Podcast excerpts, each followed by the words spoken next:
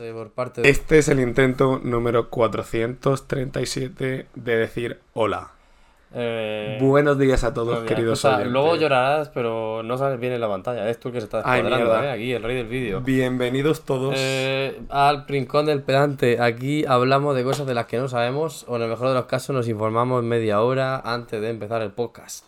Así que bueno, hoy, eh, como veis, hemos cambiado de setup porque hay muchas quejas eh, por parte de Don Cristian de, de cositas. Y luego también eh, el Del tema del decorador audio. de interiores. El tema del audio, que es verdad que en exterior está, está bastante difícil que se escuche bien y tal. Y también venimos hoy un poco fancy, ¿no? Yo vengo un poco galáctico y tú vienes un poco eclesiástico. he hecho una cruz en la cara. ¿Por qué, ¿Por Eh, qué ha sido esto? Me he tatuado simplemente porque la semana pasada me convertí al cristianismo y creo que tenía que simbolizarlo. Y qué mejor manera que eso, quitarme opciones laborales. Posible así guiño a un futuro invitado perteneciente a la Iglesia A la Católica. Iglesia Católica, pero de los que ha cometido delitos contra menores o de los que está limpio. De los pocos que queden limpios, si es posible. Yo vengo un poco galáctico hoy. De los que no hayan pillado. Para los que estáis viendo el, el vídeo, vengo un poco galáctico porque me he puesto a Saturno en la cara. ¿Y por qué me he puesto a Saturno en la cara? Porque tengo un grano enorme. Pero es que soy tan imbécil que me he puesto a Saturno en la cara y no he atinado la, al planeta con el grano. Entonces tengo el grano por un lado y a Saturno por el otro que están como eclipsando. Entonces, bueno, pues se me, se me ha quedado precioso para los que estéis disfrutando este vídeo. Pues ahí lo lleváis. Vamos a dejar el link de afiliado de los tatuajes temporales de Amazon para el que quiera ir piquetón este verano y tal, pero no tenga gallas para hacer un tatuaje como en nuestro caso. Así que, eh, continuando un poquito con el script de inicio, ¿no? Que nos han dicho mucho, que parece esto un puto caos al empezar y que nadie sabe nada y que eso, que es verdad, somos unos randoms. Entonces, para que no nos conozca, pues eso hay que poner las cosas un poco en contexto. Entonces vamos a, a partir de ahora, tener ese script y a coger un poquito de forma, por lo menos al inicio, ¿no? Poner un poco el contexto, quién, dónde, cuándo, el cómo del episodio. Bueno, entonces creo que a partir de ahora está interesante que nos presentemos mutuamente, pero el uno al otro, ¿vale? Porque si no, pues no. Nos echamos muchas flores y el otro se baja, uno baja la tierra al otro. ¿Esto lo vamos a hacer todos los días? O sea, voy a tener que inventarme todas las semanas No, una forma pues, graciosa no. de describirlo. Puedes usar lo mismo, siempre. Ah, vale. Vale, O vale. Lo puedes ir retocando tonto. Vale, vale, entonces bueno, tengo que venga, pues reflexionar. tienes 30 segundos para describirme. Tengo 30 segundos para No, describirte. no reflexiones, hazlo ya del tío lo que te Es salga, si no, no es Una sincero. persona maravillosa. Una persona que es consistente con todo lo que hace, tiene las ideas súper claras, no le da vueltas a nada, firme en sus decisiones, agarra la vida y tiene la escalera al éxito tan definida. Con todos ustedes os presento a mi queridísimo compañero el rincón del pedante, Raúl Izquierdo. Boom, boom, me ha encantado. Bueno, aquí tenemos al mayor heterazo de toda la comarca. Tal heterazo eh, que sale y sin querer se lía con gente del sexo opuesto. Eh, yo no sé cómo lo hace. Ingeniero químico. Eh, un apasionado de la vida de la India. Pero como le han rechazado la beca, no va a ir. Y también un apasionado de la música, de Eurovisión, de, de la canción, ¿sabes? De la expresividad, de Rosalía. Qué bonito. Un chaval con su vena flamenca, su vena de ingeniero y su vena de indio. Es una mezcla de cultura mm, peor que te puedes encontrar en el barrio del Raval. Aquí tenemos a mi compi Cristian. Me tienes que aplaudir, hombre. Ah, seguro que luego se escucha horrible el micro. No bueno, pasa nada. vamos a seguir un poco, ¿no? Ahora, un poquito antes de empezar, eh, esto había que meter en el guion, ¿no? Para que parezca que nos tenemos un poco de respeto. ¿Cómo ha ido la semana del último episodio? Aquel que ni hemos subido a la hora de grabar este, pero bueno, Pues esto es muy interesante porque cuando grabamos el último episodio ya no me acuerdo. El jueves. El jueves. Y estamos a miércoles. Ah, ¿sabes? pues muy bien. Este fin de... ¿Qué he hecho este fin de? Te has ido conmigo de casa rural. ¡Ah! Bueno, pues este fin de lo hemos pasado genial. No te sé eh, la cantidad de alcohol que no se acuerda dónde Puede, estaba. puedo, hacer un, puedo, puedo hacer un pequeño momento reflexivo. A ver, a ver. Dur- A lo largo de este, de este fin de semana me ha llevado un aprendizaje muy importante que quiero compartir con todos vosotros.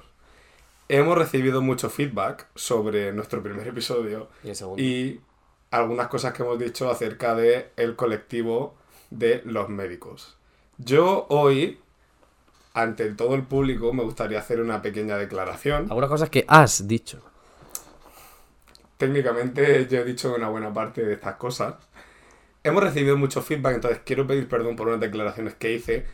Quiero hacer fe de ratas y decir que yo dije en el primer episodio que eh, medicina es una carrera a la que solo te metes si sabes memorizar, para lo cual he recibido eh, ciertos comentarios diciéndome que no tenía ni puta idea, lo cual es totalmente cierto, entonces me gustaría pedir perdón, sobre todo a una persona que nos ha dado este feedback, que, cuyo nombre empieza por J y lo queremos mucho. J palabra. J. Punto. Eh, entonces, pues me gusta. Este es mi pequeño mensaje, mi pequeña muestra de afecto y agradecimiento por corregirnos en los errores que cometemos. Para eso hacemos este podcast, así que muchas gracias. ¿Vamos a seguir criticando a los M. Punto? Seguramente sí. Pero esta vez con más razones que sean de verdad. Fin de este, de esta disclaimer y de esta disculpa. Podemos seguir con el tema. Bueno, yo, yo intento ser moderado siempre, pero bueno, a veces se nos va un poco la olla y señores, escuchar el puto nombre del podcast, es que no, no sé qué esperáis.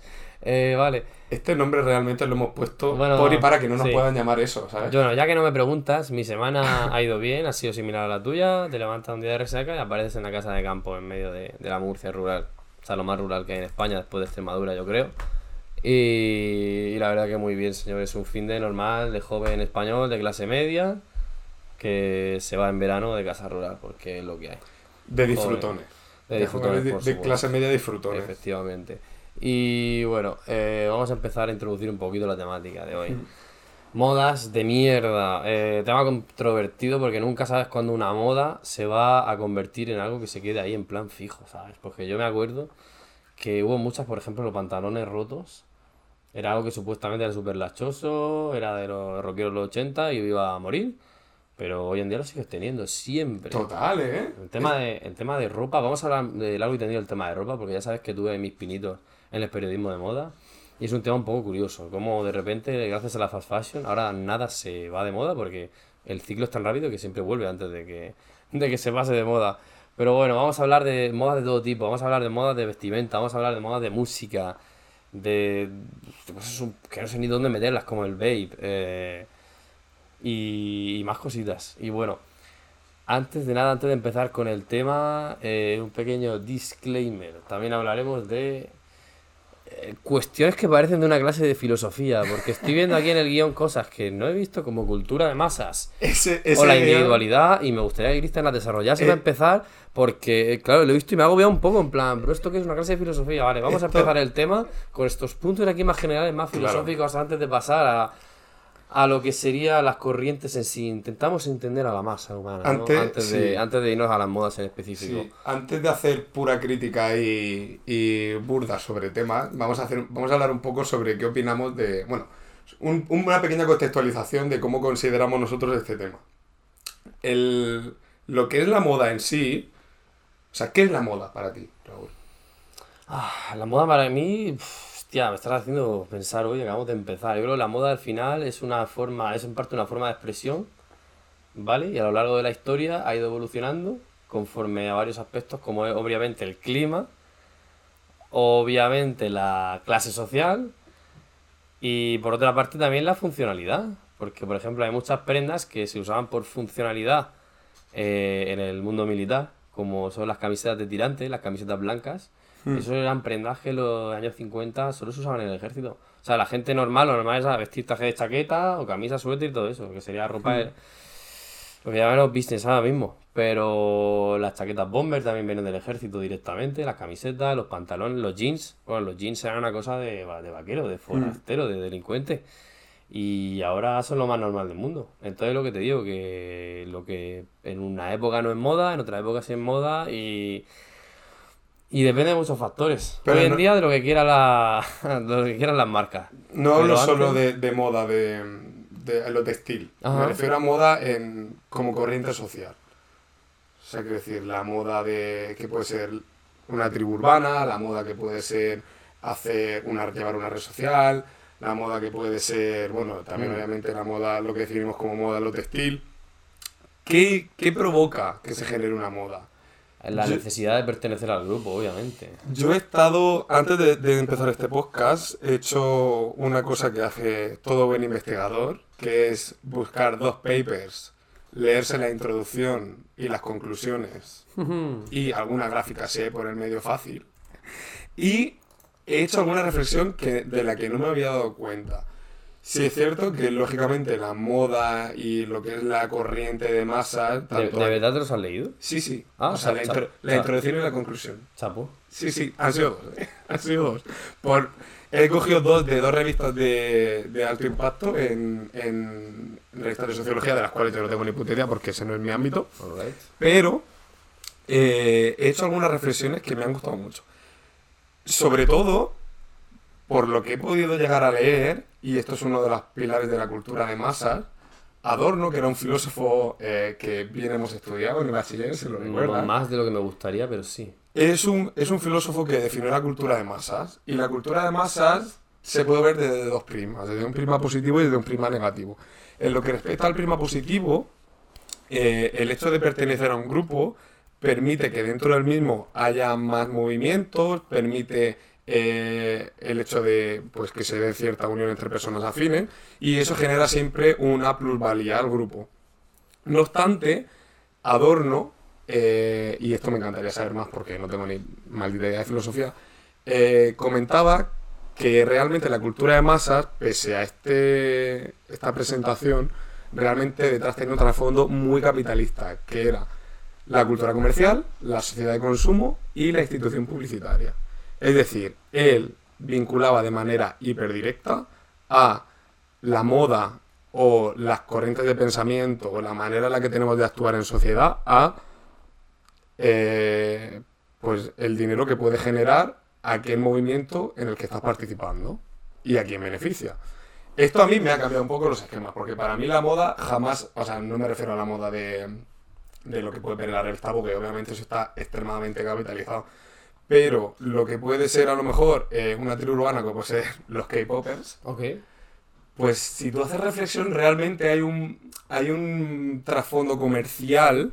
Bueno, y precisamente el K-pop es ultra comercial encima. Bueno, eso es que son grupos Sí. eh, fabricados antes Sí. de y luego se elige a, a los integrantes. Claro, pero no me refiero solo a los, a los propios artistas, sino a lo que hay detrás de las personas que los siguen, que compran un tipo de ropa X, que consumen un tipo de música X, que hacen X tipo de actividad, que comparten las cosas en una red social X, que hacen un tipo de baile. Entonces es como cuando tú haces un pequeño balance de, todo eso, y ya os digo que lo que me he informado es la puntísima del iceberg de todo el estudio que hay detrás, te das cuenta de que es cierto, de que la cultura de masas y la moda va siempre ligada a lo comercial. Claro, o sea, es que esto, esto que me has dicho me recuerda un poco al marketing, lo que sería el buyer persona, ¿no? El consumidor, que es como ese esquema, ese retrato robot de quién es el que te compra, ¿sabes? ¿Vale? Y en el caso de. Es lo que tú has dicho, o sea, cada vez los retratos robot, y sobre todo con toda la información que sacan ahora mismo de nosotros por nuestro uso de redes sociales, por las cookies y por todo, tiene un esquema muy definido de quiénes somos. O sea, no sé si te ha pasado alguna vez que han acertado de pleno con anuncios en redes sociales sobre lo que querías y lo que no. Y acabas comprando, porque es brutal la información que tienes de nosotros hoy día. O sea, si al final el negocio de, Facebook es la publicidad, o sea, los Facebook Ads, porque es que puedes concretar de una manera tan bestia a qué tipo de gente le vas a poner los anuncios que es, es una herramienta hiperpotente. Y al final, eh, por ejemplo, si vas a lanzar una camiseta de BTA, o sea, sabes perfectamente que se trata de una chavala, vamos a poner entre 12 y 16 años, sabes que escucha eso, también sabes que está viendo en TikTok, seguramente sepas a quién sigue en Instagram, puedas verlo, la actividad que tiene, puedes saber mil cosas, y al final consigues un perfil tan definido que mm, es relativamente fácil venderle. ¿Vale? Y entonces al final, si unimos a eso, a que se sabe que se crea la moda por el sentimiento de pertenencia al grupo y se hace de manera comercial y tienes tantísimas herramientas para tener información de los consumidores, al final es que no sé si decir, no sé si me estoy pasando diciendo esto, pero creo que crear modas ahora es más fácil. Porque se tiene tanta información de los consumidores que sobre todo prever tendencias es prácticamente ya más tema de números y de información que de, ¿sabes? De intuición, vamos, clarísimamente. Menudo TFM le estamos haciendo a una persona que estudia de... Sí, no, totalmente. Y menudo tostón le estamos metiendo a la gente, A la que- gente. que había metido a echarse unas risas. ¿eh? Literal. Se acabó la seriedad. Bueno, yo solo digo que vivimos en una sociedad. Eh, Li- literal. Ya lo dijo Pablo Casado, ¿eh? Sí, sí, vivimos, Vivimos en una, en una sociedad, sociedad. de momento. Vivimos en una sociedad. Bueno, después de todo este rollo en el que vemos que el tema de las modas va mucho más allá de, bueno, pues se mete por temas de sociología, antropología, psicología, bla, bla, bla, temas muy profundos de los que no íbamos a tocar aquí. Porque ni tenemos el conocimiento, por muy pedantes que seamos, ni queremos que esto sea un podcast de, de filosofía. Viendo un poco el background técnico de las ciencias sociales que hay detrás de toda esta vaina, de por qué de repente tu primo conoce al del Malacatón clásico, el Wellington Q, eh, ¿Qué es eso? o por qué el Patica de repente se hace viral, ¿vale? Lo mismo es. ¿Quiénes son? El Patica, tío, el de un poco pan. Ah, Da igual, tío. Al final todos esos fenómenos vienen sí, me encantaría saber por qué. El patica, yo creo, ah, eso es interesante también, tío. El tema de los influencers, eh, que creo que lo vamos a tocar, pero además es que lo quiero añadir aquí en, en- indirecto, porque esto es versus influencers versus gente normal del TikTok. Porque es un tema muy interesante a tratar, una moda que creo que ha muerto ya un poco, el tema de la gente del TikTok. De hecho, Vale. vamos a empezar tocándolo ahora porque también creo que da un poco más a reflexión. Y luego ya conforme la gente esté hasta los cojones de escucharnos hablar de cosas de las que no sabemos haciendo los listos, ya nos vamos metiendo de manera más casual eh, contra el resto de, de modas, tío. Eh, digo la verdad, realmente la gente sigue, eh, sigue a una influencer, rollo, gente súper perfecta, muy guapa, ya sabes, típica chica de cuerpo bikini, chico rajado eh, con la tableta de la V que se va de viaje por ahí. No te sé decir nombres porque no Lo- estoy metido en el Lola mundo. Lolita vuelve a salir en, este podcast. Sí. Y de chicos no lo sé, la verdad. ¿Cómo se llama el, el marido de María Pombo? Pablo Castellano. Bueno, gente de ese palo. Pablo Me refiero a gente de ese palo. ¿Puede- Pablo Castellano, ¿puedes venir al podcast, por favor? Gente Tengo de palo, tío. Chavales, hacerte. chavales que no entrenan, son de sus dos dominadas, comen ensaladita, tienen la V perfectamente marcada y el pelo rizado. Y los ojos azules. Ese tipo de gente, la gente la sigue siguiendo como la seguía hace 3 o 4 años o no. Están morenos y visten de blanco, tío. Sí, tío. es que son esa gente. Sí, son literalmente. Son esa gente. Y siguen estando tan trendy como antes. No, yo pienso No, que no y sinceramente espero que no sea más. O sea, yo todo, o sea, vivimos el boom de los influencers cuando nosotros teníamos pues pues hace como 4 o 5 años atrás, ¿no? Sí. Y todo el mundo quería ser influencer.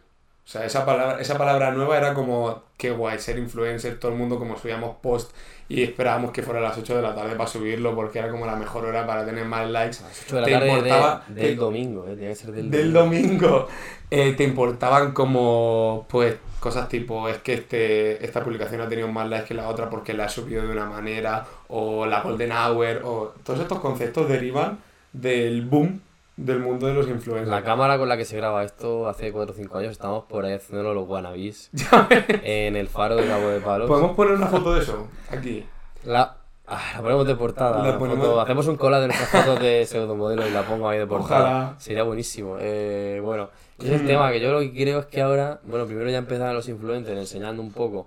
Creo que era Dulceida quien tenía una cuenta en la que o María Pomo que tenía una cuenta en la que subía su vida diaria, no tan instagramable. Rollo, cuando voy al dentista y no creo que muela- fuese María Pombo no sé si fue María Pomo o Dulceida, pero recuerdo que había una que empezó una cuenta en la que mostraba la realidad sin tanto filtro, rollo. Voy al, voy al dentista porque tengo una muela podrida y lo enseñaba sin filtro, ¿sabes? Y ya empezaron, me- ya como que empezaron a ver un poco que también se valora un poco la honestidad y tal.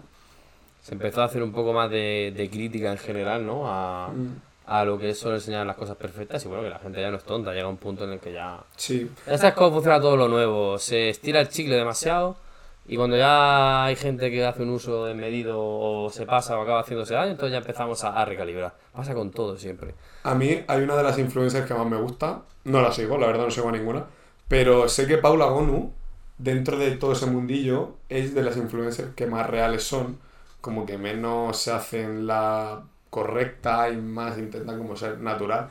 Yo se lo agradezco y la verdad a mí esa chavala me cae súper bien porque se le ve una tía que de verdad que, pese a ser influencer, o es una chica súper guapa, tiene pues una vida de influencer idílica, tiene un novio guapísimo también. Bueno, si siguen juntos, no lo sé. Pero el caso es que todo va bien. Y aún así, yo, a mí me transmite como cierta verdad. Como que es consciente de que es- tiene ese privilegio también, ¿sabes? Porque tú ves a María Pombo y dices, vaya pedazo de pedante. O sea, María Pombo mm, no nos llega ni al betún, o sea, al revés, no le llegamos ni al betún a María Pombo en pedancia, ¿eh? O sea, es tremendo. Y creo que la nariz incluso peor, pero bueno. no, no, tampoco sabemos tanto, así que no, no es plan de meternos en movidas con gente.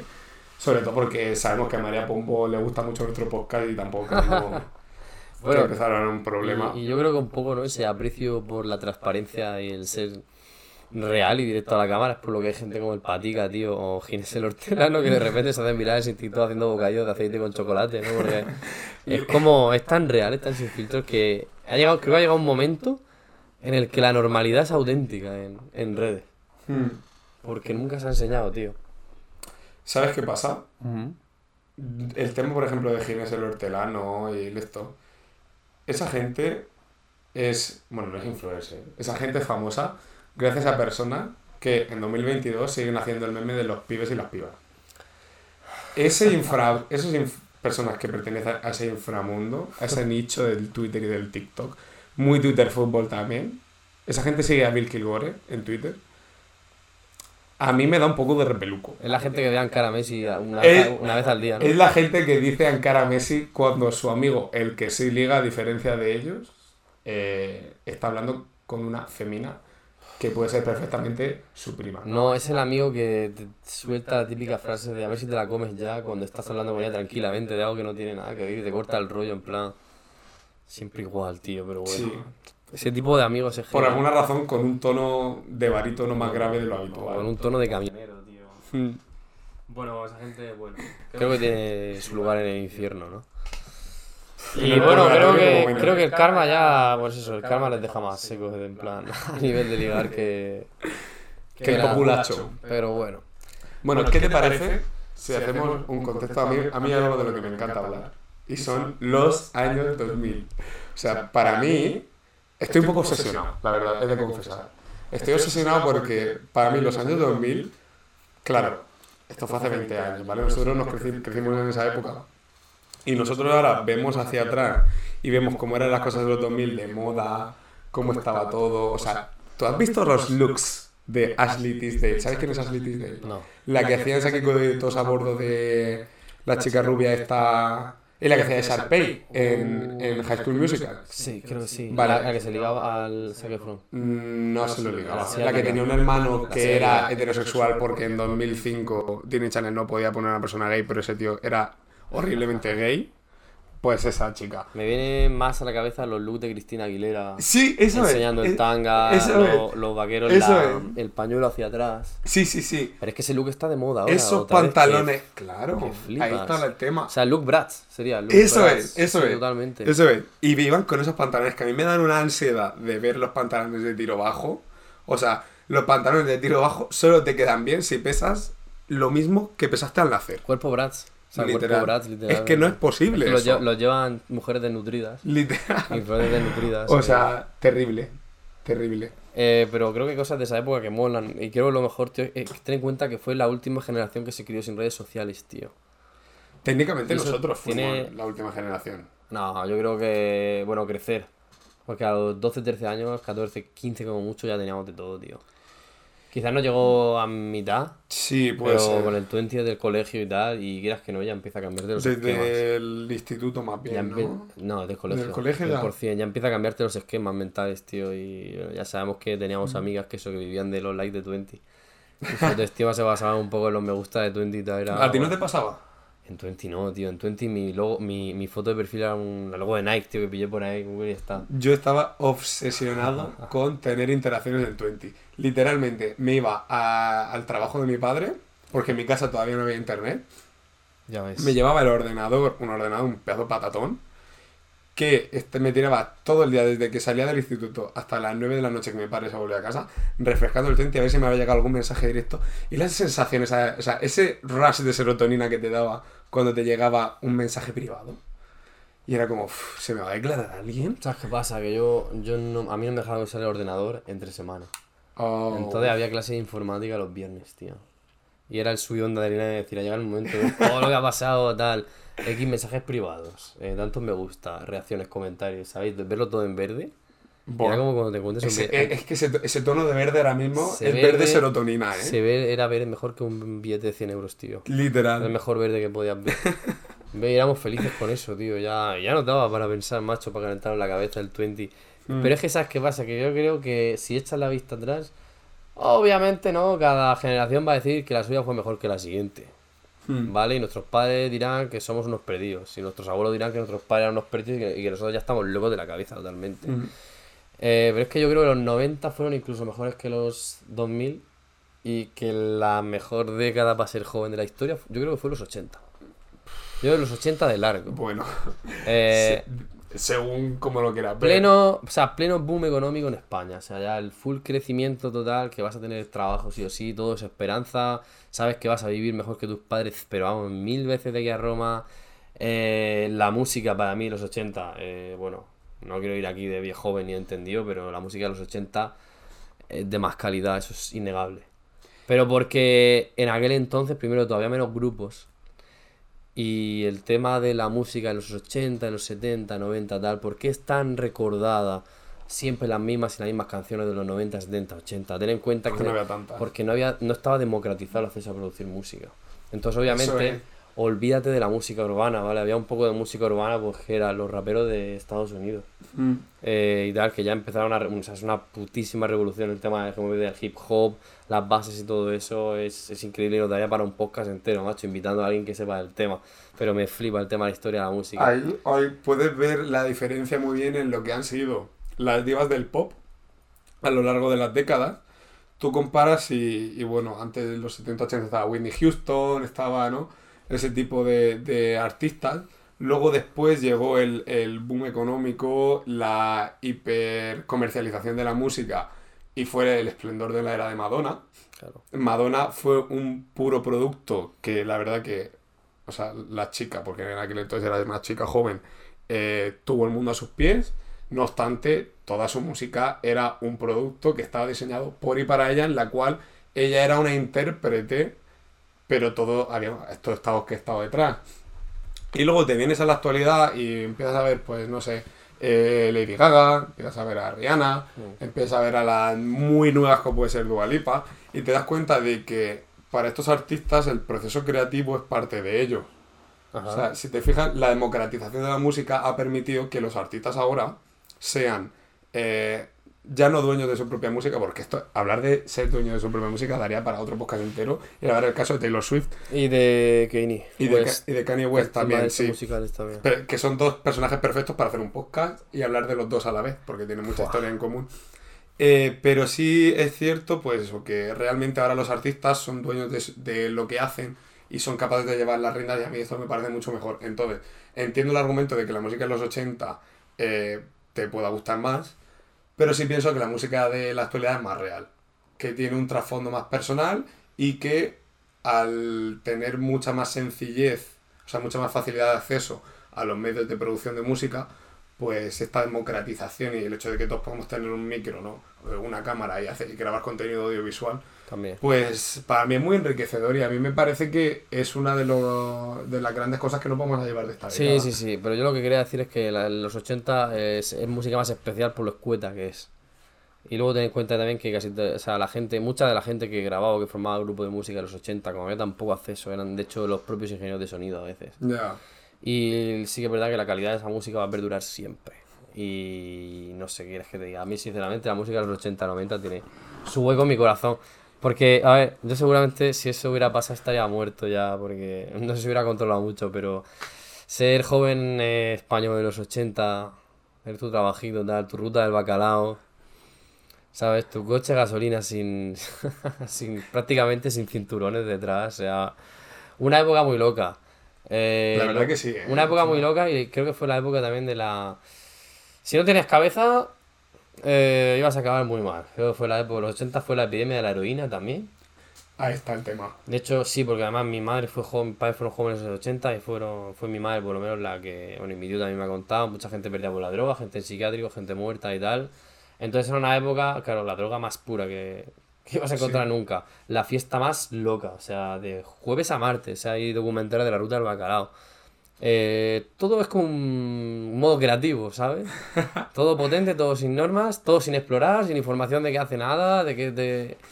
Eh, Ale, diviértete. Total, ¿eh? Eh, y digo que la gente que no tenía cabeza en esa época, muchos ya no, ya no están con nosotros, tío. O sea que una época loca para lo bueno y para lo malo. Y bueno, ya para los frikis de las carreras como yo, pues la época del grupo B, que el que entendió, entendió. De- Pero desa- bueno. Desarrolla este concepto que desconozco, por favor. Eh, grupo B, vale. Va- El grupo B básicamente... Esto es una fricada, lo voy a contar rápido, ¿vale? Pero ahora mismo los- todas las competiciones de coches se enfocan al I+D, ¿vale? A desarrollar tecnología, ¿vale? De hecho ahora los coches de rally son híbridos, su combustible, uno de los objetivos es que contamine lo menos posible, que sea todo eco, de hecho corre sin gasolina. Todo el combustible está hecho a partir de biodegradable, Ahora mismo de campeonato. Biodiesel. Biodiesel o algo así. eh, Creo que es biodiesel, ver combustible biodegradable. Ningún coche de rally corre con gasolina ahora mismo, tío. Y los coches de Fórmula 1 igual, tío. Todos los avances que han hecho a nivel de, de seguridad y tal. El tema del halo que llevan ahora para cubrir la cabeza. Hmm. ABS. El ABS creo que viene de los Fórmula 1, el antibloqueo, el control de tracción, todo eso viene de Fórmula 1, creo, creo, ¿eh? Y básicamente era, es guay, es guay, ¿no? Porque son las competiciones para desarrollar cosas, está muy bien. Claro, ¿qué pasa? Que antes esto no era así, antes era, de repente llegó un punto en los 80 que dijeron, oye, solo queremos espectáculo, coches sin limitaciones, sin reglas de peso y sin normativa de nada. Pues estamos hablando de que se hicieron coches de mm, 400, 300, 500 caballos que pesaban menos de 1000 kilos. O sea, el par motor eh, y la relación peso-potencia Hmm. es lamentable. O sea, es lamentable el nivel de que es ridículo, eso es incontrolable. Y básicamente eh, eso eran coches que prácticamente de seguridad había lo justo. Los accidentes que hubo, bueno, los coches se acaban explotando en llamas, ya sabes, por ahorrarse cosas a lo mejor el motor no estaba bien protegido, tal, el, el depósito, sin comentarios. Y bueno, ah, y luego el tema de espectadores no había normas tampoco. Eh, si buscáis un grupo en, en YouTube vais a ver imágenes en las que los espectadores se colocan en medio de la calzada, esperando a que llegue un coche de 500 caballos a 180 kilómetros por hora. Y bueno, si tienes suerte, pues te da tiempo a quitarte y tal. Selección natural, ¿eh? Totalmente, yo- totalmente. A lo mejor nuestra generación ha salido mejor gracias a que según qué personas no pasaron ese, ese Sí, coste. no, a que efectivamente. a- No lo sé. Bueno, lo- tampoco lo podremos descubrir. Y básicamente era eso, tío. Tenías que esquivar literalmente gente y vídeos vídeos. Y obviamente después de eso, pues las normativas cambiaron en la FIA y ahora las normas, cuando tú quieres realidad están súper delimitadas las zonas en las que te puedes poner. O sea, pienso que la década de los 80 fue experimentada a nivel eso, a espectáculo, drogas, eh, hasta dónde están los límites. Y ya a partir de ahí la gente ya fue, bueno, fue relajándose, ¿no? Viendo, oye, pues hasta aquí puedes llegar sin morirte. Hmm. Y por eso creo que, bueno, quizás la época más extrema, la más divertida, los 80. Luego los 90, pues creo que también. Interesante época para ser joven también, vamos, todos los millennials se ponen el... Todas las épocas son interesantes para ser joven. O sea, yo pienso y estuve leyendo hace Bueno, la guerra, la eso. guerra civil no creo, la verdad. Bueno, vale, ok. Pero estuve leyendo hace poco sobre este tema y, y, bueno, en el libro de Factfulness eh, lo mencionan también y en este libro se explica cómo las generaciones tendemos a recordar solo lo bueno de los años pasados, no solo de nuestra vida, sino en épocas pasadas, Estoy de con el libro ahora que también. le ponemos un tinte rosa a el pasado. Lo vemos con gafas de color rosa. Tiene sentido. Entonces, eh, pues bueno, ya no solo en lo que respecta al desarrollo de la humanidad, ¿no? Pues ahora mismo estamos mucho mejor en términos de eh, derechos humanos, en derechos de... eh, pues los países tienen más riqueza, todos, incluidos los del tercer mundo, están mucho mejor que estaban hace 20 años. Y pues en este libro pues menciona cómo la gente tiende a olvidar lo mal que estaban las cosas en el pasado, Puede ser. porque les encanta idealizar su pasado porque se están haciendo viejos y cuando eran más jóvenes todo era mejor. Entonces, yo entiendo el tema de idealizar los 80, los 90, los 2000, seguro que dentro de 10, 20 años idealizaremos los 2000, los 2010 y los 2020. Entonces, pues eso, simplemente me gustaría dejar ese matiz porque creo que es importante y tenemos que intentar ser como objetivos. Lo que pasa es que muchas veces el, el corazón y, el- y es mucho más fácil Sí. eh, dejarse emocionar que dejarse reflexionar. Totalmente. Y ahí está la clave de Sí, es verdad que al final el pasado te toca lo emocional siempre, tío. Hmm. Así que bueno, por no enrollarnos mucho más, si quieres seguimos un poco con el script que tenemos. Yo ah, me gustaría hablar sobre las tribus urbanas, ¿vale? Vale, dejamos eso, ¿no? Que seguramente ninguna generación fuera mejor que la anterior ni peor. O sea, cada una Yo creo, tuvo yo su- creo, sí. sus cositas. Y me Vale. atrevo a decir que en cualquier caso, o sea, en caso de que fuesen similares, nuestra generación está mejor que las anteriores, solo por el hecho de que tenemos el plus de desarrollo de, de- de los años de atrás. Entonces, bueno, volviendo un poco al tema de la moda y las tribus urbanas, yo quiero ser directo y hacer una pregunta que sé que no tiene respuesta porque nadie en la humanidad ha sido capaz todavía de responderla. ¿Dónde están los que fueron hace 10 años? eh, se me olvida el nombre. Imagínate el misterio. Vale, ya, perdón.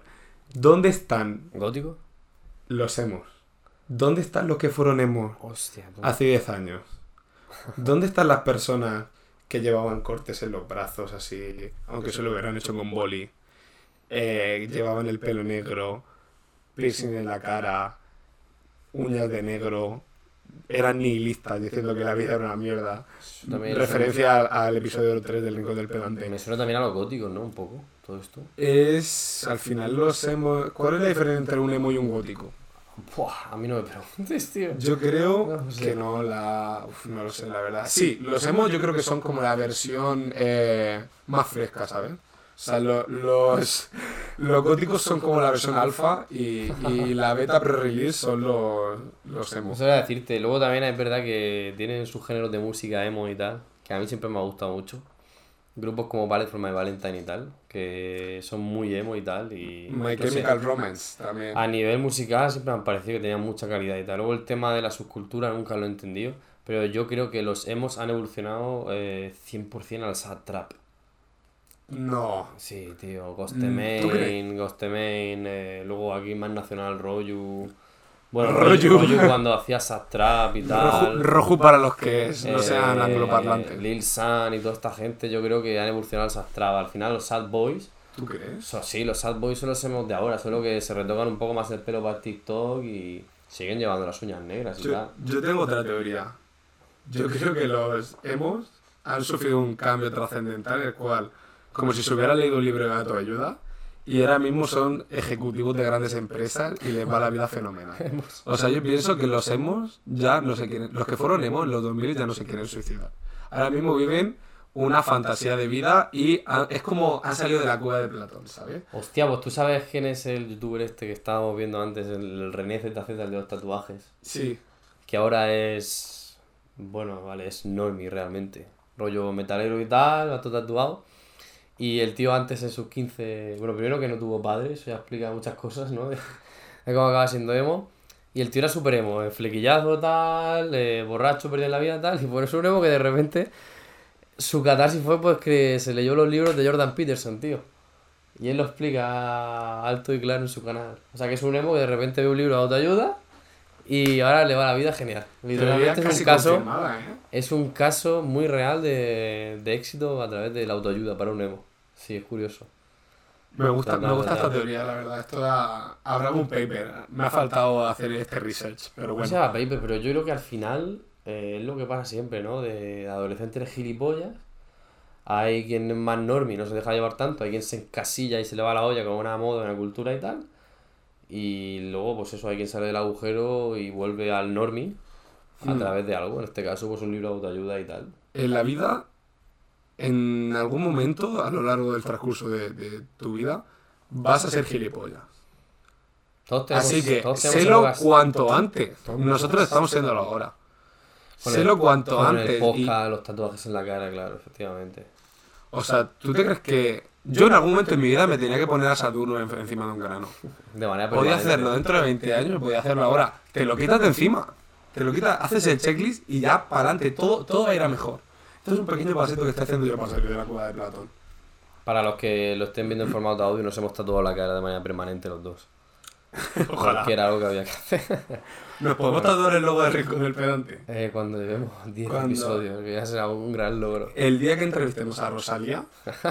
Porque esto yo me, me he propuesto una nueva meta para este Cristian y las pajas mentales. Este podcast terminará el día que entrevistemos a Rosalía. Si queréis que esto termine rápido, mandadle un DM porque estará al caer. Estará al caer. En cuanto termine. El, ahora estaría porque tiene el tour. Pero Venga. yo creo que termina por diciembre. Séptimo episodio Rosalía. Séptimo episodio. La Rosalía, me parece correcto. Tampoco Ah, tan motivado, a lo mejor al noveno.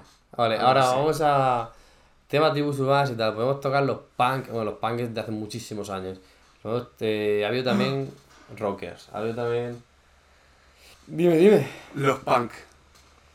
¿Cuál es el mayor icono punk de la historia de la humanidad? Punk como tal. ¿Y qué misterio encierra detrás? Punk. Avril Lavigne. Uno de tantos, tío. Abri- abri- Pero es que con el punk me pasa lo mismo, tío. Serían unos personajes, pero la música punk mola que flipas, tío. Pero tú te sabes la historia, o sea, bueno, la historia de Avril Lavigne. ¿Tú sabes No. la teoría de Avril Lavigne? No, no, no, para nada. El creepypasta que encierra Avril Lavigne. Avril Lavigne. Bueno, Lavigne lo estoy, lo estoy diciendo fatal porque soy de Murcia. Avril Lavigne se dirá. Bueno, puta idea. Avril Lavigne. Esta chica ahora mismo pues tendrá ¿Qué edad tendrá Abril Lavigne? ¿Lo puedes buscar mientras voy contando este creepypasta? Cuenta, cuenta. Eh, Abril Lavigne, ¿vale? Es una mujer que tiene una edad ya, pues está entrada en años, o sea, es joven, ¿vale? Pero esta señora fue famosa en los 2007, 2000 tal. Tiene 37 años, ¿vale? Es canadiense, hace frío en Canadá, pero no tanto como para ser tan joven como esta mujer es. Si tú ves un vídeo, una foto de Abril Lavigne cantando hace 25 años, ¿vale? Bueno, 25 no porque tiene 37. 20, 15 años, es exactamente igual que es hoy, en 2022, en TikTok, ¿vale? ¿Qué dice la, el creepypasta de Abril Lavigne? Que bebe sangre de niño o algo así. Que Abril Lavigne, después de que tuvo su etapa de la de la canción de Complicated y su etapa como la de Why you have to go and make things so complicated. ¡Guas! ¡Qué calidad de, de cante! Sí, ¿verdad? Rosalía, a ver cuando vienes y, y hacemos un, un, un fit. Eh, después de toda esta etapa que tuvo un pedazo de boom, desapareció. Dejó de verse, dejó de aparecer en revistas, era photocalls, era todo. Y pasaron un tiempo y volvió a aparecer con una actitud, según la gente, diferente, hablando de una manera diferente. Decían que su voz había cambiado un poco. Yo esto no lo sé. Pero hay gente que sostiene que Abril Lavigne es un producto comercial y realmente murió y ahora está siendo sustituida por una persona que se parece mucho a ella. ¿Qué cojones, tío? Y yo.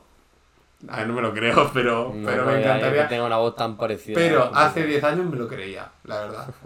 Y a mí me encantaría que eso fuera así. O sea, no que se haya muerto, pero, pero todo lo demás, ¿sabes? Sin comentarios. Es un precio que hay que eh, pagar para que el creepy bueno, salga. Eh, ¿Qué te parece si pasamos hmm. un rato ya a modas en específico y le damos un poco de caña? Ok, que llevamos ya unos 40 minutitos y bueno, eso, tribus urbanas ha habido todos los estilos, macho, y yo creo que han traído cosas buenas. Porque todo el mundo le ha hecho bullying a los hemos, todo el mundo le ha hecho eh, bullying a los rockeros y a todo el mundo quiere tener una chupa de cuero, por ejemplo. Eh, y al final los chokers también, desde lo mismo. Y al final de todas las tribus urbanas yo creo que nos hemos llevado algo bueno. Ya sea la música, ya sea la moda, ya sea estética o cosas así, tío. Pero tema tipo urbana está guay, yo que sé. Al final uno es joven, busca una personalidad, busca un grupo tal y no sé, pues le da por ahí, ¿sabes? Hmm. Mientras trabaje y pague sus impuestos, puede ser pan, quemo. No seas skin o que quieras. Seas funcionario. O claro. No, no, no. Bueno, y ahora vamos a pasar a modas eh, en específico, cosas random que, bueno, son un poco meme, la verdad. Y me parece que, hace mucha gracia, tío, porque vamos a empezar por el rey del antimorbo, ¿no? El Vapor. El vapor que ahora. Chiquito declive ha tenido el vapor, ¿eh? No, ahora son todos desechables, tío. Ya. O sea, hemos tenido la época de. Empieza el vapor tal. El vapor teto cutre que era como un boli. Que fumábamos de trangis en el instituto, vale. Y ya lo es cuando empezó la locura, ¿no? Los, las chimeneas, ¿no? las máquinas a vapor, estos gigantes de 120 vatios, ¿sabes? Que veías a gente por la calle que parecía que se estaba. Una turbina de cogeneración sí, de vapor. quemando vivos, ¿no? En plan. Y que tuvo su época también de ver quién saca la nube más grande, ¿no? Y eso, ver nubarrones por ahí por la calle. Y hay gente que sigue haciéndolo y tal. Lo que pasa es que es bastante irónico porque el vape al final empieza como algo para dejar de fumar. Entonces el proceso normalmente, bueno, te hace... Quiero dejar de fumar. Voy a empezar a vapear. Voy a empezar por... Uy, esto tiene muy poco humo, tal, quiero un poco más. Y antes de que te des cuenta, te estás gastando más dinero al mes en líquidos en resistencia es todo lo que te gastabas en fumar, ¿sabes? Hmm. O sea, has pasado de fumar a jugar a ser barco de vapor. ¿Y qué sabemos del efecto a medio plazo del vapor en la eh, salud? No hay, no hay estudios concluyentes. No hay estudios concluyentes todavía. No se sabe. Es que es muy temprano realmente. Sí. Muy temprano. Muy complicado de, sí, de estudiar y tal. A mí me da un poco de desconfianza, la ah, verdad. a mí también, al final es muy reciente y tal. Yo que sé, al final estás fumado todo el rato. Era glicol y. Sí, no a ver, lo que era, son, son glicerinas vegetales. Yo no sé qué efecto pueden tener los pulmones a, largo plazo, eso ya, ya lo veremos y tal. El glicol creo que es lo que se utiliza en la crema de manos. Puede ser, puede ser, la vegetales principalmente. Fumo, fumo crema de manos. Me fumo la, me fumo la Nivea. Me fumo la Nivea. Eh, y luego ya después del tema de los, eso, de los vapers gigantescos, ahora se han puesto súper de moda un, uno, uno de los modelos más primitivos de vapor realmente, que es de los primeros que es el desechable. Este que está, ves toda la gente fumar de fiesta, ¿sabes? Que eso tiene sus de escaladas y lo tiras. No sé por qué se ha puesto de moda, así que es verdad que es muy conveniente, ¿sabes? Es minimalista, no tienes que estar todo el rato calentar la, cabeza con los líquidos y tal, y yo no sé a dónde va a llegar. Sí, eso. lo que pasa es que es como muy poco sostenible, ¿no? O sea, el hecho de tener un vapor de usar y tirar que luego... O sea, es como... Va un poco en contra de la política de economía circular de la Unión Europea. Así que lo va a prohibir seguramente dentro de, de nada. Eh, pues lo, digo, ¿no? lo, lo digo de coña, pero eh, no descartes que esto va a suceder en el futuro. Es posible. Depende de... Porque eso no tiene pinta de reciclarse muy fácilmente, Mm. la verdad. No, no, no, eso- eso es muy jodido de- de mil mierdas. Eh, el vapor, pues eso. Eh, no sé qué decir del vapor, sinceramente. Ya se ha convertido en algo neutro, está ahí. Todo el mundo lo usa, o sea, no... Mm. Bueno, Prácticamente, macho. está extendido, sí. Sí que es verdad que, yo qué sé, pues te quitan antojo de cigarrillos y tal, cuando una noche... Mm. Sí. Los típicos cigarros borrachos, esos que todos nos hemos echado borrachos alguna vez, si llevas el papel encima a lo mejor te salva de eso, acabar con la boca oliendo a camionera a la mañana siguiente, Mm. sobre todo si no eres de fumar. Bueno, Bueno. eh, uy, este me da mucha rabia, tío. A mí me encanta. Me da mucha rabia porque es algo de una subcultura, o lo han llevado varias subculturas a lo largo del tiempo, es muy específico, es muy tal, y de repente lo lleva todo el puto mundo y no entiendo por qué, porque además es que es antiestético. No me parece puedo- nada antiestético. es súper antiestético, lo puedo entender si eres de una subcultura del rollo, pero Es... Bueno, estamos hablando un normie. del mullet. con un mule, o sea, no entiendo nada. El mullet para mí es como... El, el mullet ha llegado al mundo de los tíos como el Mesías. O sea, el mullet ha salvado a hombres de morir vírgenes. Estoy completamente seguro de que esto ha sido así. El mullet es ahora una herramienta estética brutal. A mí me parece que está muy bien. No me, no me gusta para mí, no me lo haría creo, pero a mí personalmente sí me gusta verlo en otras personas. Así que yo soy partidario de que los chicos os hagáis mullet si creéis que os puede quedar bien, porque es, una, es un es win-win, en mi opinión. Luego, eh, bueno, no sé si quieres aportar algo al mullet, ya que no te gusta nada. Eh, al mullet puedo aportar eh, que me parece fatal, tío. O sea, lo de la cresta por detrás de esa manera tan kinky, es que es algo que yo asocio, tío, a la cultura perrofla, a, un tenero de Berlín, ¿sabes? A un raver de los 80. Pero es que la moda kinky está guaya, está de moda ahora. A mí me parece muy antiestética, sinceramente. Entre pija y kinky, ahora mismo la moda es kinky, la verdad. Mm, no sabría qué decir. Yo, para mí, para mí me parece fatal. O sea, no tampoco puedo darte argumentos, pero me parece muy antiestético, tío. Sinceramente, es que. ¿Sabes qué pasa? Que eh, la moda kinky va a dar por el, por el aire de me voy descuidado. Voy en general, llevo mi aspecto descuidado. Que luego me chirría mucho ver a chavales que llevan un de mules con un degradado perfectamente hecho de foto, las cejas depiladas, la barbita hecha, colonia, eh, reloj, joya y todo, y su camisetita de Tommy y tal, que es que el mullet no Mm. cuadra ahí, sí, o sea, somos... España es un país donde el hombre va, se cuida mucho. Mm. Entonces el mullet no tiene nada que ver si todo lo demás lo llevas como si fueras un tronista.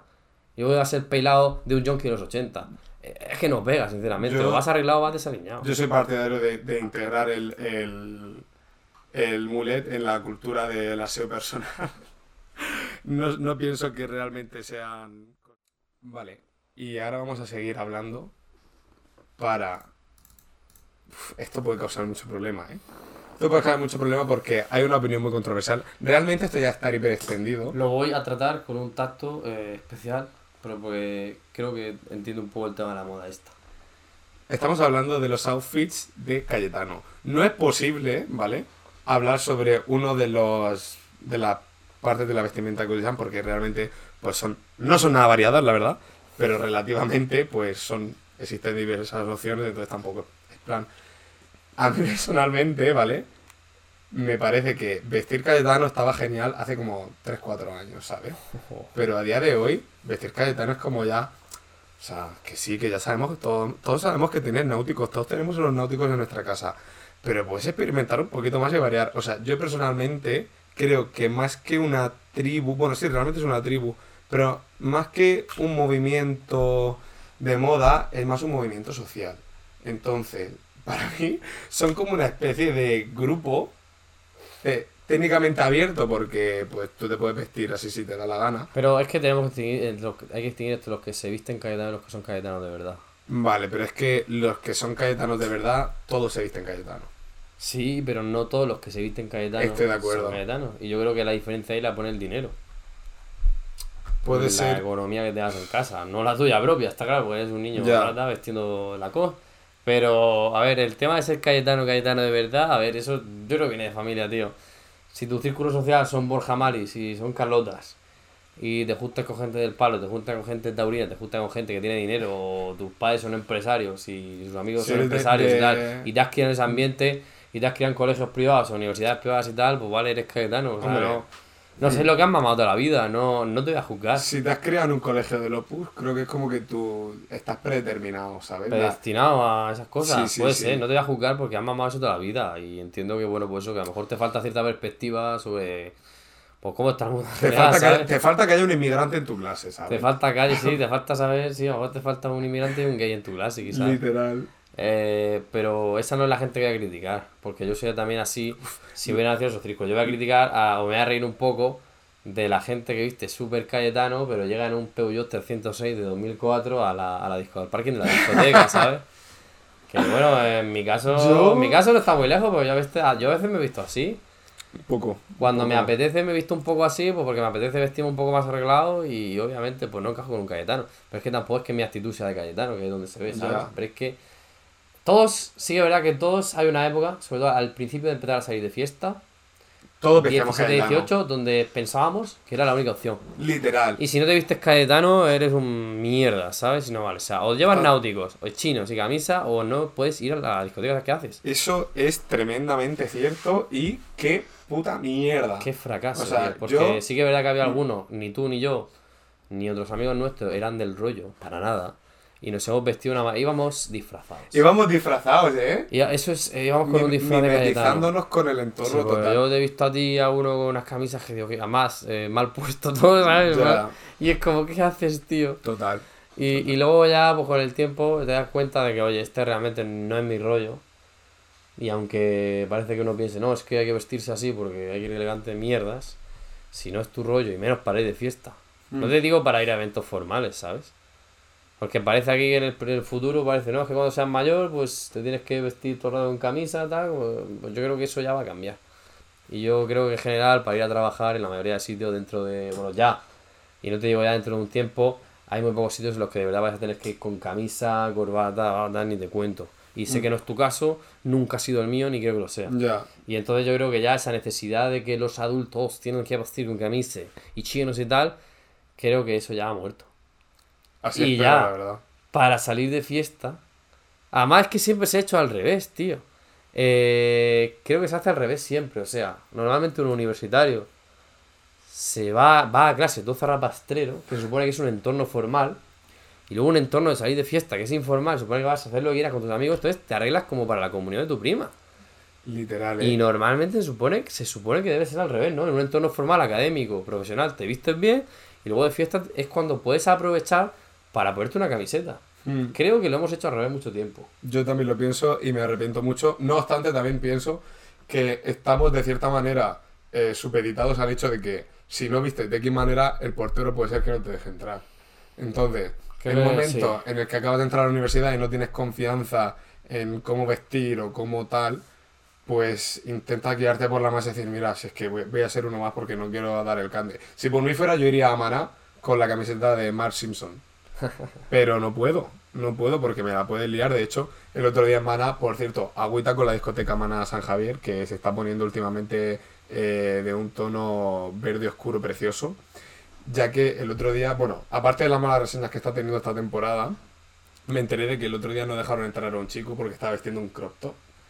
Que tú me dirás a mí, el portero lo que le importa una mierda, como vaya el tío vestido, un tío que va a pagar, va a consumir y va a hacer lo que le salga de los santísimos cojones. No digo que esa orden tenga que venir directamente del propio portero, pero sabemos que, que eso está pasando, así que por Dios. eh, y bueno, y también no, han dejado entrar a gente inmigrante, no han dejado entrar a, a gente que de según qué manera. Entonces, a ver, a mí un día no me dejaron entrar porque iba borracho con una cuba y, y casi me caigo al suelo. Eso lo entiendo, o sea, no, no, no tengo ningún problema con ello. Pero mm, si, llevo- si voy mm, que me tomo un cubata, llevo un crop top, pues me tienes que dejar pasar porque, porque primero porque es ley, porque si lo dice la ley no me puede discriminar. Pero bueno, Pero eso no se rige por la libertad de admisión o el derecho a es que el admisión. derecho de admisión es una pedazo de estafa. O sea, eso del derecho de admisión está muy limitado. Tú no tienes derecho a hacer lo que te dé la gana por tener derecho de admisión. O sea, yo puedo entrar si no estoy incumpliendo según qué cosa. Esto me gustaría saberlo mejor, pero sé que te deben dejar entrar. Ay, ma. tenemos que tener un episodio con un abogado Sí. para hablar de todas esas preguntas Eh, tontas como la del derecho de admisión, el se pueden tener dos plantas de marihuana y todas esas cosas que la gente sabe que son un poco mito urbano. Hmm. Eh, bueno, ya pasando del tema del outfit de Cayetano es eso. Al final algunos lo hemos superado y nos hemos dado cuenta de que no es nuestro rollo. Bueno, a mí de vez en cuando pues sí me apetece perifollarme, pero al que no le mole, tío, sale en camiseta a la discoteca, es que sé tú. Hmm. Sé tú, ¿vale? Y, y si tienes que disfrazarte para ligar con Cayetana, pues a lo mejor estáis intentando ligar en donde, no es tu sitio con las mujeres con las que no te vas a llevar bien, sinceramente. O sea, que no te disfraces. Estoy pensando en que todavía nos quedan un montón por comentar y estamos yendo bastante lentos. Si quieres le damos un poco de caña. Podemos darle un poco de caña, pero al final se queda un episodio tan, tan, tan denso hoy que. el que lo aguante, que lo aguante hasta el final. Esto a mí no me parece una moda, el outfit de perro flauta, de Viña Roquero. ¿No te parece una moda? Yo creo que, es, que es perrufla, es perrufla. Yo sí pienso que es una moda. Yo pienso que es una corriente, igual que los cayetanos. De hecho, me parece bastante más moda que los cayetanos. Pero perrufla en plan, vestir con ropa del quechua y todo eso. Ajá, vestir con ropa de Yo creo que Los gusta- pantalones estos que son súper cómodos, que son como de... Son bomba- ¿Se llaman bombachos estos pantalones? Ah, no estoy seguro. Te Bueno, que son cosas como- los jugulares en la feria. Sí, sí, exactamente. Yo lo llamo Pantalón- yo lo llamo pantalón de jugular. Pantalón de juglar, vale. Me, me vale el término. Pues a mí me parece una pasada. El problema, puedes ser la persona ¿vale? más higiénica del mundo, puedes llevar cuatro capas de desodorante, un pelo brillante, reluciente, pero si tú vas con ese outfit, para mí me vas a dar la sensación de que llevas sin ducharte tres semanas. No lo digo por juzgar ni mucho menos, pero es la, la sensación que transmite. Esto también un poco la gente, como que dice, la gente de derecha parece que va más limpia que la gente de izquierda, ¿no? No tiene por qué ser, de hecho no será. Pero es como un poco el, el lenguaje no verbal que desprende tu, tu manera de vestir, ¿no? Sí, o sea, seamos realistas. O sea, yo eso de vestirte para ir a una- un camping de montaña, yo... Si quiere venir Pablo Iglesias a mentir, A ver, te puedes vestir como invitado. quieras, pero yo, el, eso del, del camping de montaña ya... O sea, vale que vistas del rollo que quieras, pero por lo menos la ropa para el uso que es. O sea, la ropa de deporte para hacer deporte, ¿no? Y la ropa de Pero es que la ropa de deporte es muy cómoda. Yo ahora mismo llevo unos pantalones de deporte y no voy a hacer una santa mierda, pero estoy muy cómodo. Pues Es que ya, yo- pero en este caso no se ve. Yo siempre voy a ser pro comodidad. O sea, siempre he pensado que el vestir, o sea, en lo que respecta a las prioridades, para mí la prioridad número uno de vestir es estar cómodo. Dos, eh, pues que a mí me guste. Y tres, el estilo. Yo creo que... Las dos y las tres se pueden Yo sabes intercalar. qué pasa, con tanta oferta que hay hoy creo que no tengo por qué sacrificar ninguna de las tres. Entonces para mí ropa que cumpla los tres criterios, sinceramente. Claro. Eh, bueno, Bueno, vamos a hablando pasar... de élite de la moda, vamos a hablar sobre... Esto sí que es una moda. Esto sí que es una moda y que espero que muera pronto, sinceramente. Y es llevar el chándal del PSG. Me he saltado una, pero bueno, no pasa nada. Eh. Llevar el chándal del PSG, a ver, todos hemos visto un videoclip de Morat, ¿vale? ¿Es Morat o Morat? Morat con D. Morat es el grupo ¿Cuál ha hecho con Aitana una canción? Morat, ¿no? Con T. Con T. Es el Vale, y. Morat es el chico este de Barcelona. Vale, todos hemos visto vídeos de Morat. O sea, no hace falta que te intentes mimetizar con su música ni con su Eso estilo. es más la moda del MDLR, ¿sabes? El Sí. chico de la calle, el me gano los cuartos de mala manera, me busco la vida. ¿Qué pasa con esta moda? Que bueno, porque si acabas de venir a España no tienes ninguna oportunidad, lo puedo entender, porque bueno, te buscas la vida como puedes. Pero en España tienes muchas oportunidades. Pero Oh. espera, espera, espera, te estás yendo por la rama. No, me ¿de qué te refiero a que es, es que la moda del chándal del PSG es un ápice de la moda del MDLR. Ok, vale, entiendo ahora. Engloba toda esa eh, actitud de mm, mi vida, ¿sabes? Drill, eh, que dura en mi vida en España con todas las facilidades del mundo. eh, vengo de lo difícil y tengo que traficar. Bueno, pues eso incluye eso, vestir eh, prendas de fútbol, vale. Pero sinceramente creo que España no es el Bronx, precisamente. Y hay mucha gente de esos críos que están haciendo trastadas que no deben y pueden salir adelante de manera mucho más sencilla. Pero bueno. ¿Y cuál sería la versión? Bueno, la- no sería exactamente, pero una transposición de lo que sería un chico MDLR a su versión femenina. Creo No. que igual no estás de acuerdo con Yo esto. creo que no hay. Leer mujeres. Hmm. No, yo creo que no hay. Podríamos decir que las Ratchet son como las MDLR no, de. no, ¿No? No, no, el Ratchet, además las Ratchet empiezan en Reino Unido. Y tienen tampoco, un poco que ver con esa cultura urbana, pero las Ratchet aquí en España, el movimiento Ratchet y tal, yo creo que lo que importa realmente son los Purgan.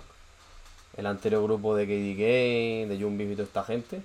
Mm. Que es un poco también ese rollo de la calle, del MDLR, del trap, cuando el trap empezaba a pegar en España. Y es ese estilo que básicamente se caracteriza y sigue existiendo. Sigue existiendo eh, por la gente que sigue escuchando ese tipo de música. También en el ambiente techno también hay mucho rollo ratchet también de estética y eso. Total. Pero básicamente se basa en el níquer, en una zapa, gastarse dinero en la zapa, básicamente. Yo asocio Ratchet a Tecno, ¿eh? Total. También mallas, ropa cómoda. Son básicamente un outfit para bailar techno, tío. O sea, son zapatillas eh, con cámara de aire, Nike, te gastas toda la paga de tus padres en eso. Unas mallas bien apretadas, negras. Y luego ya, pues el resto. O sea, es outfit para salir corriendo Mm. de excursión. Pero luego vas súper pintada, coletitas, ¿sabes ¿sabes lo que te dejas en un hilillo de pelo por aquí? Caiga en las uñas La- las mechas como blancas, estas que son, que son las tienes por delante y te quedan queda- así. Ahí me pone me vuelo el logo esas mechas.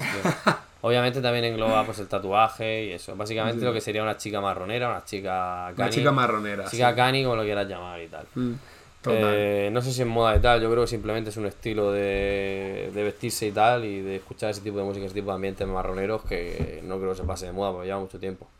Y al final las tías que van a ambientes rollo techno y rollo así, va, yo creo que van a seguir vistiendo así. No te vas a poner... La Ratchet pues es como una versión eh, evolucionada de las reggaetoneras.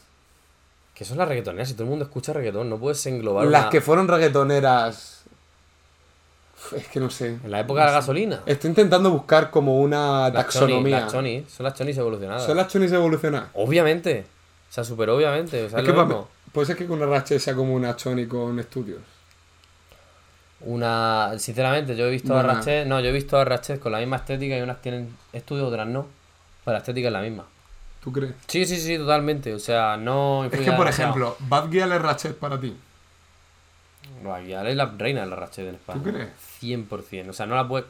No la puedes. Es, pero es, es la madre de la Ratchet. ¿Qué es para ti? Para mí, he estado reflexionando sobre esto, ¿eh? Para mí, Bad Gyal no es una Ratchet. Para mí, Bad Gyal es choni. Porque. Te, te acabo de explicar que Choni. El Ratchet es la evolución de Choni. O sea, son Bueno, pero eso es, eso es tu perspectiva, la taxonomía que tú estás haciendo. Pero para mí ahí es como que hay ciertos matices que no, termino, no me terminan de encajar. No lo sé. Para mí Bad Gyal no es Choni. No sé qué, o sea, no es Ratchet, perdón, es Choni. No sé qué. Por ejemplo, la Zoe es una pedazo de Ratchet. La Zoe es la reina de las rachetas. Pero Bad. Gyal no. Bad Gyal no. Sí, La Albani, eh, Sí, la todo son hiper Ratchet. Pero para mí Bad Gyal no está en ese cajón. No lo sé, no sé por qué. ¿Por qué? No lo entiendo. No sé. Ya ¿Es no diréis más rollo opinión. old school o qué? No, no estoy de Ya no diréis vuestra opinión sobre este Pero tema. vamos, que reggaetonera, todo el mundo escucha reggaetonera. Yo sabía decirte Ya. reggaetonera. Te voy a decir la época, la época de la gasolina, que eso era lo que eran las chonis, que se juntaban con sus canis con el Seat León tuneado. Eso sí es full choni. A mí me gustaría hacer un pequeño alegato sobre el tema del reggaetón. Yo creo que ya es hora de que dejen morir al reggaetón en paz. O sea, el reggaetón ha sido uno de los pilares de nuestra vida eh, de ocio y de diversión, eh, de nuestra vida nocturna. Ha sido Eh, genial, ha sido una etapa maravillosa. que se escuchaba, porque nosotros empezamos a, a salir a discotecas en el punto del reggaetón, que se escuchaba antes, no sé. No tengo ni idea. Música española, no tengo ni idea. Seguro que ponían algo española. A lo mejor algo como de pop, dance, O puede ser, sí, Dance, algo así. claro. La época dura del dance. David Guetta y toda esta mierda. No sé. A mí me gustaría agradecer al reggaetón todos los buenos momentos que nos ha dado. Pero creo que ya es momento de que se jubile. Recordemos que el reggaetón lleva muchísimos más años, ¿eh? Lleva la muchísimo gente tiempo. piensa, desde la época de Teo Calderón y esta gente, Daddy. O Yo que- pienso que... es el momento ya de darle un poco de pasaporte, dejarlo en barbecho y dar paso a otros tipos de música que marquen la nueva generación. Dime la verdad. O sea, después de este alegato tuyo, ¿qué otra cosa estás dispuesta a escuchar 8 horas en una discoteca que no sea reggaetón? Electrónica, Eh, pop electrónico. Out. En España, out. En España, out. Po- pero, olvídate, olvídate. ¿Pero por? ¿Por qué no? Porque a la gente no le gusta. A la gente no le gusta la electrónica en general se- en España. O sea, Es que, ¿Y por qué no le gusta? O sea, ¿acaso todo el mundo le... a- había gente que no le gustaba el reggaetón cuando se empezó a popularizar? O sea, había muchísima gente que estaba en contra del reggaetón antes de que se hiciera popular y luego toda esa gente se tuvo que tragar sus palabras, e irse de fiesta y comérselo durante ocho horas y acabar gustándole. Esto es como cuando no te gusta la cerveza al principio y luego bebes tanta que te acaba gustando, igual que el vino, igual que todo. Un estilo musical creo que tienes que darle un gap para que se meta en tu mente, te adaptes a ese tipo de música, cómo suena el beat, cómo, cómo es ese género. Y ahí ya empezará a desarrollar el gusto. O sea, no, ¿tú te- ¿a ti te hubiera gustado con 12 años el techno? No, ¿verdad? No, O seguramente la primera vez que escuchaste techno no te gustó. Ni reggaetón. O se te hizo algo raro porque era algo nuevo. ni reggaetón. Y el reggaetón igual. Entonces, pues sí, pienso que, que el cambio se puede dar.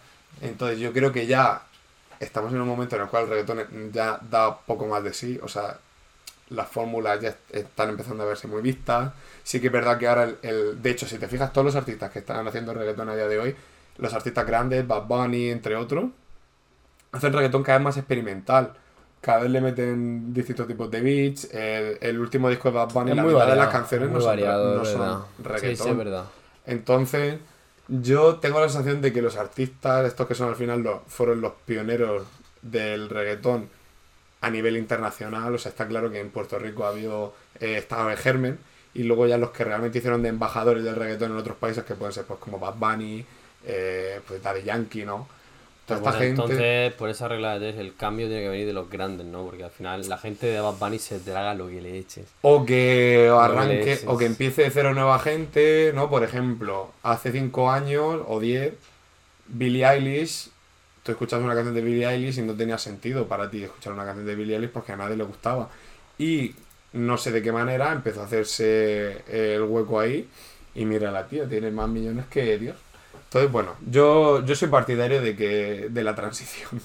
A ver, pero Billie Eilish se escucha, pero es que en España y los países latinos lo que se escucha en la discoteca no tiene nada que ver con lo que se escucha en el resto del mundo. Nada que ver. Entonces, eh, tú estás viviendo eso. Estás viviendo que solo hay reggaetón. Vete a Francia, a ver. Ya está, vete, súbete al país vecino, vete a Portugal, no sé qué escuchará. Pero es una- esto es una cosa del mundo hispano, hispanohablante, básicamente. Bueno, Bueno. vamos a poner una aquí que has puesto. El tecno, reflexionar si está de moda o no. Te voy a dar más cera aquí porque vamos a ver, vamos a ver. El tecno básicamente es el ritmo 1, 2, 3, 4, 4 bombos, 4 bombos, palmada, platillo. El tecno, mira, el tecno lleva desde la época de Kraftwerk, que empezaron a hacer ritmos electrónicos. La electrónica está presente en todos los géneros. En todos los géneros. El reggaetón está presente. Siempre se incluyen ritmos electrónicos. En todo. En, la, en el cine. En el cine hay mucha música techno. Eh, en, todo hay, en todo hay influencia de la música techno. De ese ritmo electrónico, frenético. Porque está demostrado que acelera la frecuencia cardíaca. Que es excitante. Que nos pone en alerta. Eh, el techno puro como tal. Lo que es la música techno. Yo personalmente no creo que esté de moda. Creo que ha sido un género que a nivel escucharse y a nivel fiesta, a nivel tal, siempre ha estado ahí, siempre ha estado ahí para el que le guste. Es verdad que ahora hay festivales que han introducido el, te- el techno de otra manera, sí que es verdad que hay estilos de techno más comerciales, sí que es verdad que se escucha más que antes y que tiene más presencia en los festivales. Es verdad que hay- Muchísimo hay, hay muchísima más y que se ha vuelto, se ha comercializado más, se comercializa más. Pero eso no ha afectado a las escenas techno underground de que siempre han estado ahí. O sea, que Ok. el que quiera escuchar techno oscuro, techno profundo, lo que se llama techno cerrado, lo tiene ahí. Y lo ha tenido ahí desde hace 20, 30 años. Y luego ya, si quieres escuchar algo más comercial para introducirte, por yo que sé, rollo Amelie Lenz, Charlotte Zubita y toda esta gente, que son los que ves en festivales, en Medusa o te encuentras en el Dream o en cualquier festival de España, pues te puedes introducir por ahí. Y luego si te gusta algo más profundo, algo más reflexivo, eh, DJs que pinchen conmigo de hace 15, 20 años, todo ese tipo de cosas, pues bueno, te pueden meter. Pero vamos, el techno yo creo que aunque ahora tenga un tiro más fuerte, tú, es un género que siempre va a estar ahí para que le guste. La electrónica es repetitiva de baile, de una manera o de otra. Eh, bueno, vamos a tocar un tema que me mola. Siguiendo con el tema música. A mí me entristece. A mí me parece que se va a cargar, va a hacer daño a la música, lo está haciendo.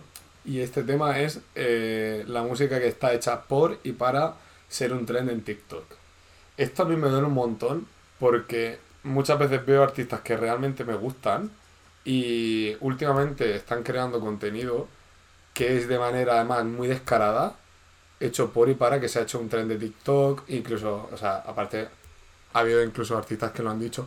Por ejemplo, Charlie XCX dijo hace poco en TikTok que su discográfica para seguir lanzando cosas le, le exigía eh, pues cierto eh, no sé cómo cierto, cierto mercado digamos tener en TikTok sí sí o sea se está convirtiendo y de hecho por cierto Charlie XCX tiene un par de trends en TikTok ahora mismo entonces a mí me entristece un poco me entristece un poco porque estamos convirtiendo algo que es la música, ¿no? Que es una experiencia de tres minutos.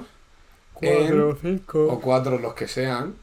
En un tren de, de. Sí, de 15 Sí, segundos yo, a lo, sumo. yo lo he notado en algunas canciones que los, ya lo que es el estribillo es lo que repite, ¿no? Sí, el estribillo Sí. es súper corto y está hecho, está como di- diseñado para el baile de TikTok, tío. Mm.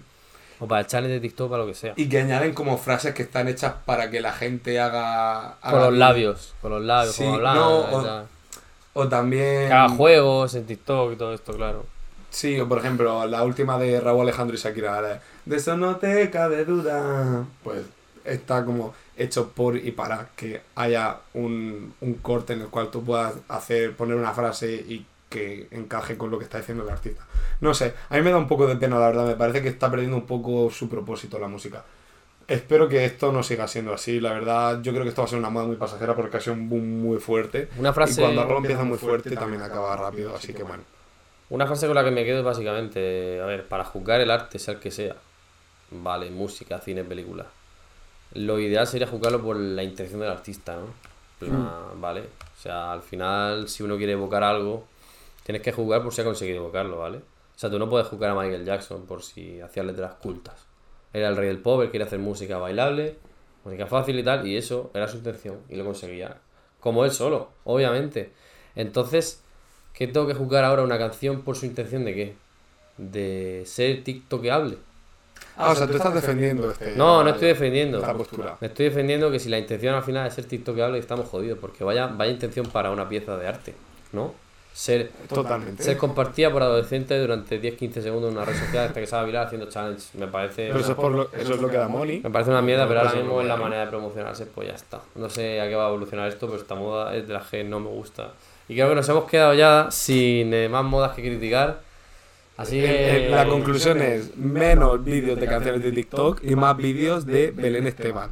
Eh, la- escúchame, como Puede ser nuestra salvadora. Lo mejor es que ahora saldré a la calle y me encontraré a un Cayetano con mullet, vapeando, con, una. que de repente se arrancará la camiseta y llevará un chándal del PSG, ¿sabes? Mientras baila reggaetón y luego se pone a bailar otra de techno. Y ya por último se marca un TikTok. Y entonces será cuando me dé el infarto y no me volvéis a ver. Pero te va a dar un infarto también porque da un calor que yo ahora mismo salgo a la calle y aguanto 15 segundos vivo. De hecho, vamos a hacer un challenge, ¿de acuerdo? Quiero que nos lo pongáis en Twitter, los cuatro gatos que me escucháis. Eh, por favor, os damos 5 euros por cada Cayetano con mullet que encontréis la próxima vez que salgáis de fiesta. Sí, me encanta. Me encanta, me encanta. Así que 5 euros por PayPal o por Bizum a cada foto de un Cayetano con mullet. Sí, sí, sí, sí. ¿De sí. acuerdo? Me parece especial. Sí, el que gane, el que más fotos de Cayetanos con Mules nos pase, que sean fotos reales, 5 euritos. será invitado como público el día que entrevistemos a Rosalía. Me parece correcto. Vale. Y a Katie Kane, venga. Pues sin más dilación, Muchísimas gracias a todos por habernos escuchado. por haber aguantado esta chapa de una casi una hora de minutos, qué poquito. Sin cortes de cámara, que es lo mejor, ¿vale? Ya hemos solucionado muchos problemas técnicos y para la próxima eh, creo que vamos a empezar a grabar aquí en interior. Sé que tenía más piquete del sitio de fuera, pero por temas acústicos nos quedamos aquí. Así que lo que voy a hacer ahora, prometo que en los siguientes episodios voy a ir mejorando cada vez más el fondo hasta que meta un croma y podamos estar cada día en un país distinto.